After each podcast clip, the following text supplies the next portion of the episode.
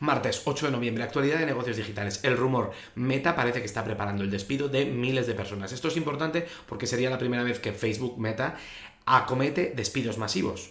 Y esto es respuesta a que, a que la acción ha bajado un 70%, es el descalabro, en lo que va de año. Este trimestre es el primer trimestre en toda su historia que no ha crecido en ingresos y la rentabilidad, es decir, los beneficios que dan han caído un 52%. Ya le pedían que hiciese cosas como esta, tanto en inversión de inmovilizado como en personas, pues parece que va a empezar con personas.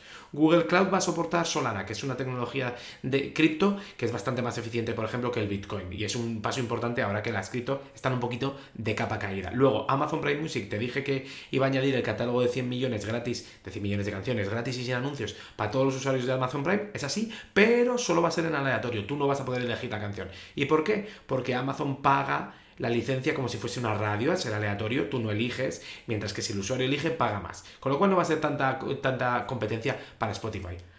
Apple, las restricciones de COVID en las fábricas de China hace que las unidades disponibles del iPhone 14 Pro normal y Pro Max van a ser mucho menores de lo, estipulado. No es que haya menos demanda, es que van a poder fabricar menos. Y luego hay que recordar que en 1997, tal y como estamos ahora, conviene recordar que entró Steve Jobs en, en Apple y se cargó a 4.100 personas lo están comparando muchos con lo que está haciendo Elon Musk. Veremos si las consecuencias son las mismas. Y luego resiste, Apple resiste eh, cuando las otras caen. Es decir, el valor bursátil de Apple, que esto es una barbaridad, es el mismo que, que combinar Google, Meta y eh, Amazon, eh, sumarlos, pues Amazon es, eh, Apple es equivalente a las tres juntas. En otros, en otros unicornios, Disney y EA siguen con su alianza. EA, Electronic Arts, va a lanzar tres juegos de Marvel, de, mm, que es propiedad de Disney, básicamente.